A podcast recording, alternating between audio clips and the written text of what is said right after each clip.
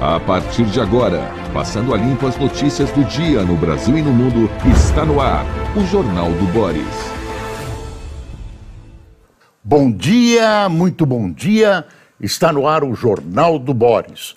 O Jornal do Boris, uma homenagem ao radialista Vicente Leporassi, que mantinha um programa semelhante chamado O Trabuco na Rádio Bandeirantes. Leporassi, infelizmente, já se foi. O Jornal do Boris, como ia dizendo, é um sobrevoo sobre os principais acontecimentos do Brasil e do mundo a partir das primeiras páginas dos jornais.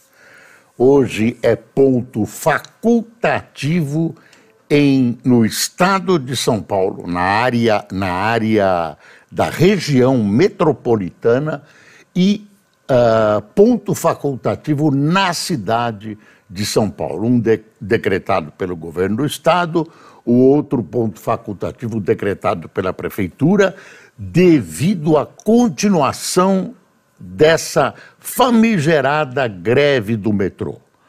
O metrô continua em greve, a cidade ontem teve no horário recorde de trânsito, as pessoas foram extremamente uh, prejudicadas.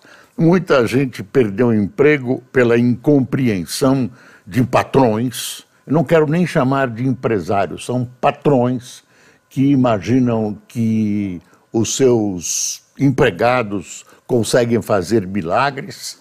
A exploração dos táxis foi imensa, né? inclusive uh, desses táxis todos fantasiados de aplicativos. E quem perdeu nessa greve, quem está perdendo é a população.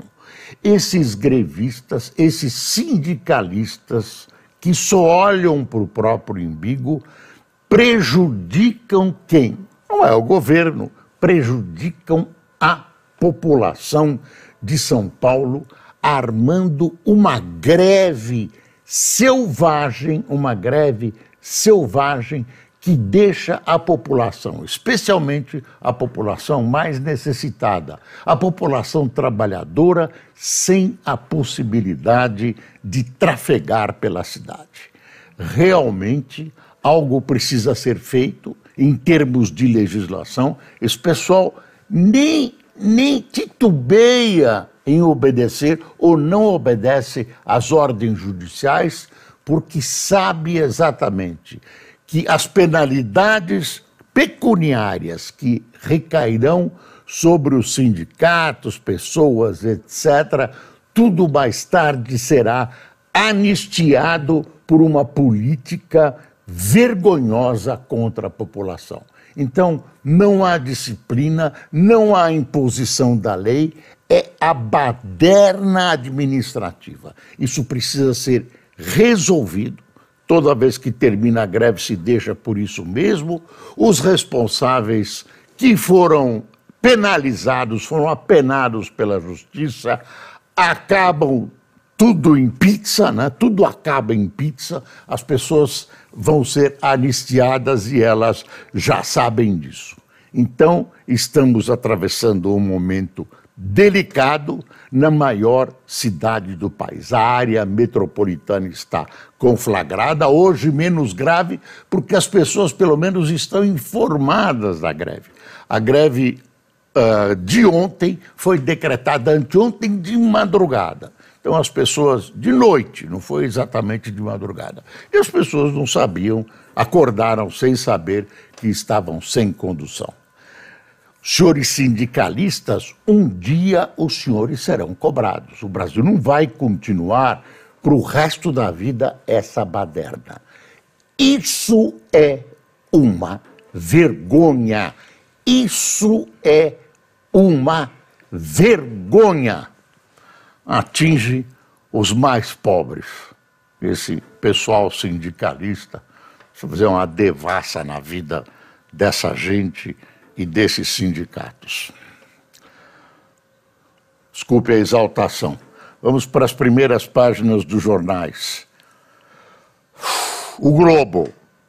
Olha outra coisa, sem provas, Lula diz que investigação da Polícia Federal foi armação de Moro. Você acredita? Você acredita? Quer ver? Isso é tratado pelos outros jornais também. Pelo Estadão. Lula diz, desacredita PF e vê armação de Moro em plano de atentado do PCC. E tem a folha, deixa eu ver se eu pego a folha aqui, está aqui, ó, a edição impressa da folha, tem aqui esse pessoal todo né, na, na, sofrendo ontem, parece gado, sindicalistas estão tentando transformar a população em gado. Sem provas, Lula afirma que vê armação de Moro no caso PCC. Eu estranho muito o Lula. Uh, pode não ter instrução, uh, não é culpa dele, enfim, teve uma infância atribulada, teve uma ascensão política que mostra que ele é inteligente, é esperto, Uh, tem, você pode não concordar com as ideias dele, mas ele defende o erro com uma precisão impressionante. Agora, ele vira público dizer uma bobagem dessa, uma bobagem dessa. Aliás, se você olhar a expressão do presidente, você vai ver que ele não falou pela boca, ele falou com o fígado. Ele falou com o fígado o ódio, o ódio está estampado nos olhos e na boca, na expressão do presidente, o ódio contra o juiz que o condenou, aliás, corretamente. Foi condenado em todas as instâncias e teve a, a sua liberdade garantida por erro formal no processo. Por erro formal no processo. Ah, o PT instituiu no governo Dilma e no governo Lula, o maior índice de corrupção que o Brasil já sofreu e muita gente acha que isso se estende ao mundo todo. Mas a fala do presidente contraria a fala do seu ministro da Justiça, doutor Dino. Doutor Dino, doutor Flávio Dino elogiou a ação da Polícia Federal cumprimentou os federais pela ação contra Marcola, tentativa de morte, uh, tentativa de morte de Moro, de outras pessoas, do vice-presidente da República, enfim, de um promotor que prejudicou o PCC. Onde é que nós estamos? Aí vem o presidente da República e faz uma acusação dessa, não tem nenhuma prova, não tem nenhum indício, não sei de onde ele tirou isso. Então, tem gente até nos jornais hoje achando que tem algum problema de saúde com o presidente para chegar a uma expressão desse tipo. Eu não sei o que está acontecendo. Não é, não é aquele Lula esperto, inteligente, que sabia medir as palavras, mesmo falando rápido, que faz um pronunciamento desse. Presidente da República que solta palavrão imenso numa entrevista, que foi a, a revista 247, ele estava entre amigos, mas meteu um palavrão né, que eu não ouso repetir. Uh, Quer dizer, cadê a civilidade? Cadê o respeito às pessoas, a liturgia do cargo? A liturgia do cargo, palavrão, muita gente fala, mas em local certo e mantendo determinada civilidade. Ela falou em, em rede, em rede de internet planetária. Quem é o presidente do Brasil que faz uma coisa dessa? Agora vem com essa acusação. Deixou o PT atônito.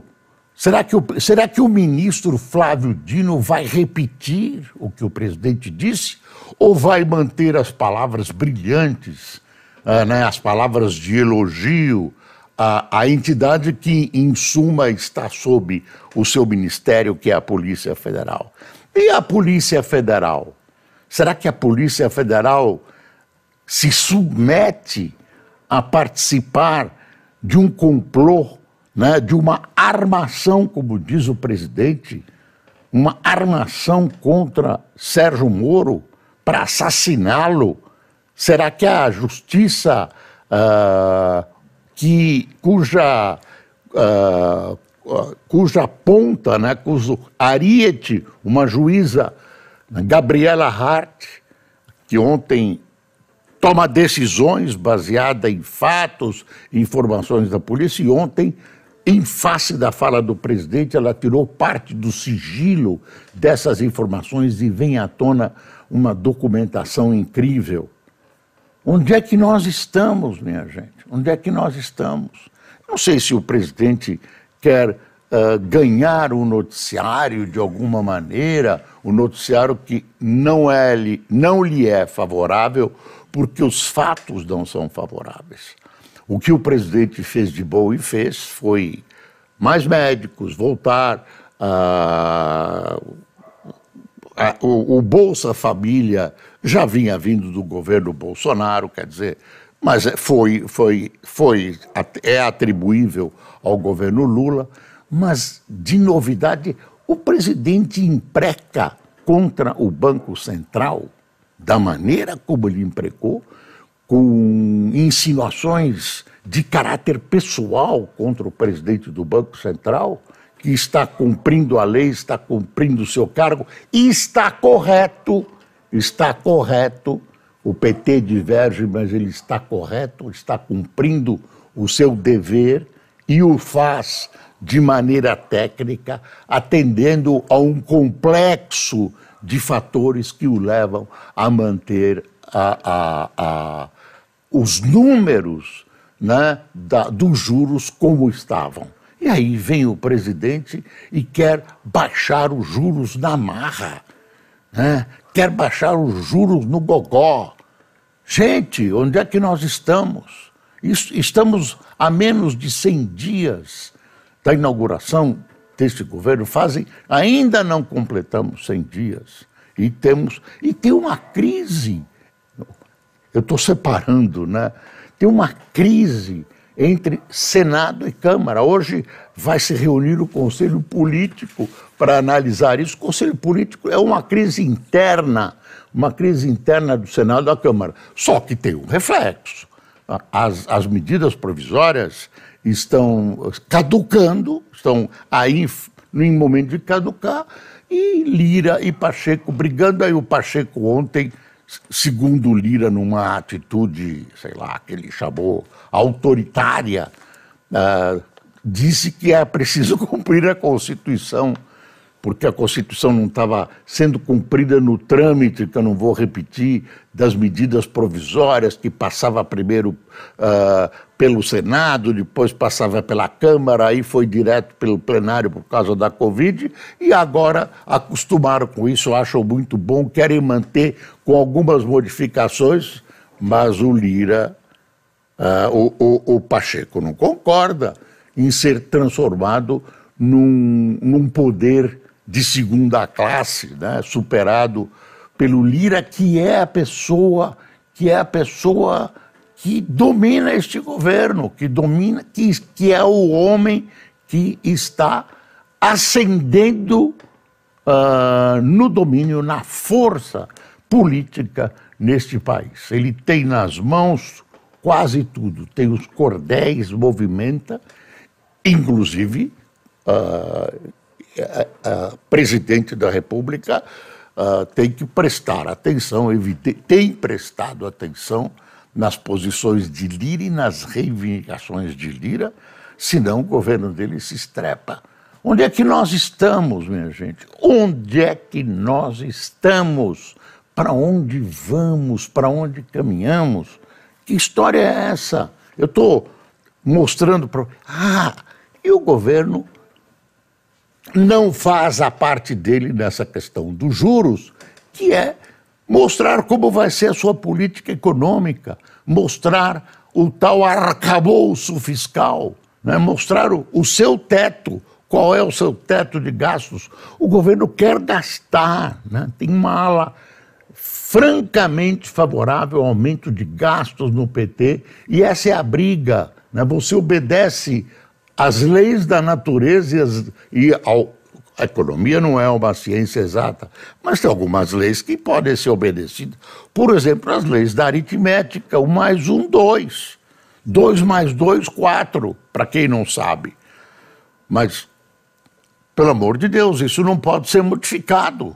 Não pode ter nenhum mas, ah, mas, porém, todavia.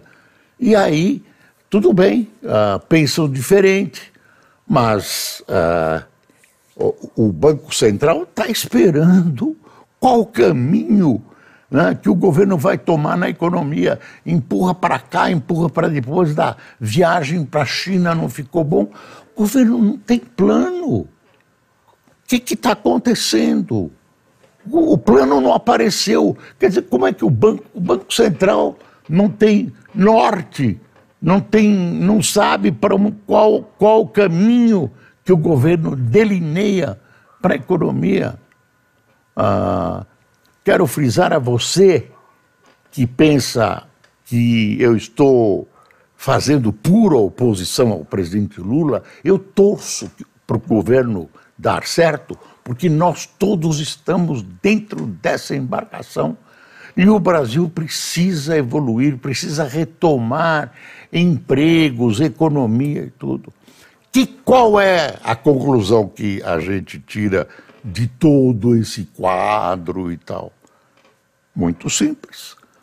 O presidente da República e o PT precisam jogar a culpa no colo de alguém porque no final do ano, no final de X dias de governo, eles vão, o governo vai ser cobrado, o Lula vai ser cobrado. E aí é muito fácil falar em herança maldita. Tem, tem, mas não é só.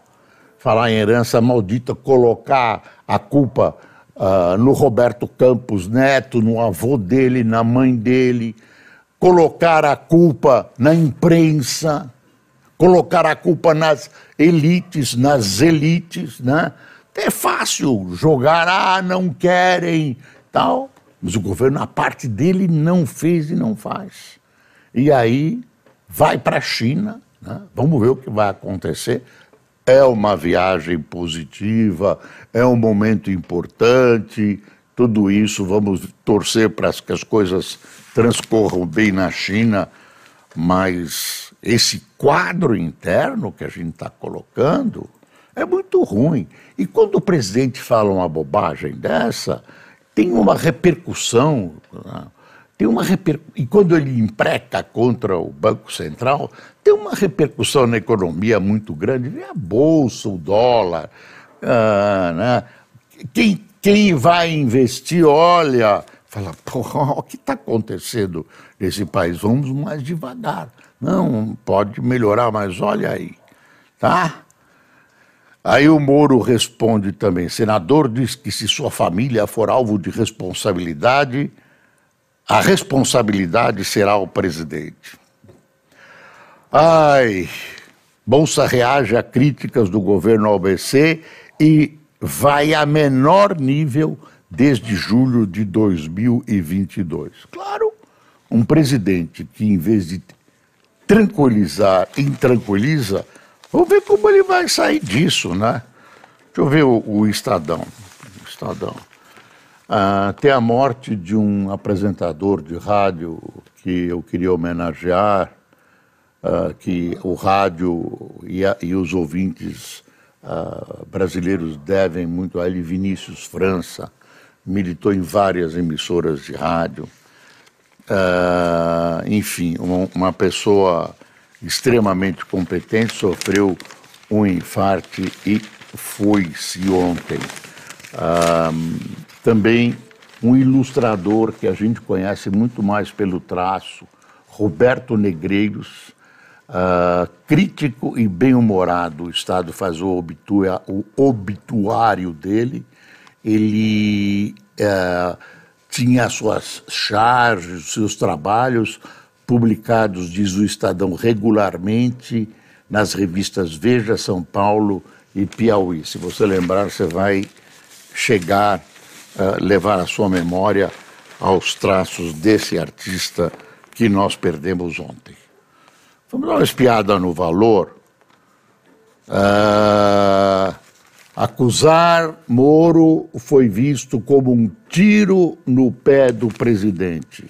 Declaração do presidente que seria uma possível armação. Ele fala, ah, é, é assim, eu não vou atacar, mas já atacando. Eu não vou dizer que fulano é isso, isso, isso, aquilo, porque eu não tenho provas para falar, mas aí eu, eu acho que é isso, não, mas eu, eu só, só falo com provas, mas eu não ataco.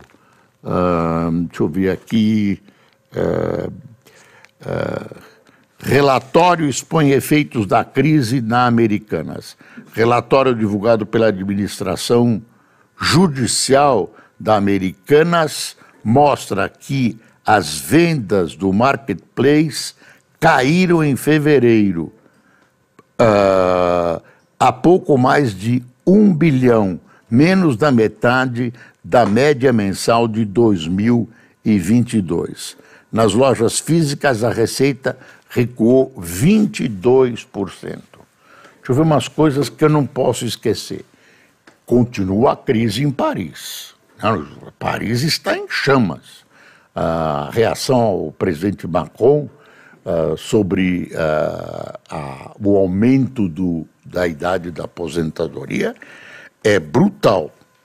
Em Israel, manifestações. Os israelenses menos os extremistas da direita, ah, ontem meteram bronca né, nas ruas contra uma decisão do parlamento que dificultou, dificultou ações da justiça para impedir, para retirar o presidente Netanyahu acusado, acusado de corrupção. Ah, no Rio ontem teve uma outra guerra, uma refrega lá contra os, os ah, gente do Nordeste, da criminalidade nordestina que se homiziava com seus coleguinhas no Rio. Treze mortos, treze mortos. E no Rio Grande do Sul, no Rio Grande, no Rio Grande do Norte, nossa, eu já estou no Rio Grande do Norte, dez dias seguidos de violência. O ministro foi para lá. Impotência total do Rio Grande do Norte contra o crime organizado. Impotência total. Eles estão protestando contra a situação, dizem isso, dos presídios, que é a tortura, comida podre, não sei o quê. E a novidade de hoje, que eu acho que a gente precisa confirmar ainda, que o Bolsonaro disse que volta dia 30. Volta dia 30, é claro que é para apagar todos esses incêndios. Ele vem ajudar aqui. Ah, deixa eu ver se tem mais alguma coisa para a gente lembrar. A Eliane Cantanhede solta uma frase que a gente conhece, que é a respeito da fala do Lula, em boca fechada não entra mosca. A bolsa cai ao menor nível em oito meses. Israel aprova a lei que impede destruição por corrupção. Uh, a menina dentuça, de, faz 60 anos, que é a Mônica do Maurício. Maurício, parabéns. Maurício tem uma contribuição para a arte brasileira, para a educação incrível, né? Maurício, uh, grande artista, uh, criador da Mônica, ele se espelhou na filha dele. Parabéns, viu? 60 anos. Parabéns para a Mônica também. Nem parece que ela tem 60 anos. Você olha, parece uma menina. Vamos ver quem, quem uh, tomou café conosco nesse dia nublado em São Paulo, né? Não está nublado? Não. Hã? Ensolarado, é. Aqui dentro, não. Ah, é, é, vou pôr a culpa, vou pôr a culpa na biblioteca aqui. Joanes Paulo Valdir Sibert, Maria Micene, Francisco Rosa, Celda Soares, José Avelar, Laerte Magno, Marcos Calegaro, Silvana Gambiage, é, Cambiaghi, Célio Oliveira, Luiz Rempto, Jorge de Souza, Luciene Sá, Wilton Macedo, uh, Levino Macedo, de Rondônia, Davidson Carvalho, de Campos, no Rio de Janeiro, Samuel de Paula, de Americana, São Paulo, e Antônio Saad, de Itabuna, na gloriosa Bahia. Itabuna, cenário de livros de Jorge Amado. Pessoal, muito obrigado por sua atenção. Desculpe as exacerbações. Ah, vamos ver se as coisas melhoram nesse final de semana. Espero você na segunda-feira, nestas mesmas plataformas, neste mesmo horário nosso. Muito obrigado, um abraço, até segunda.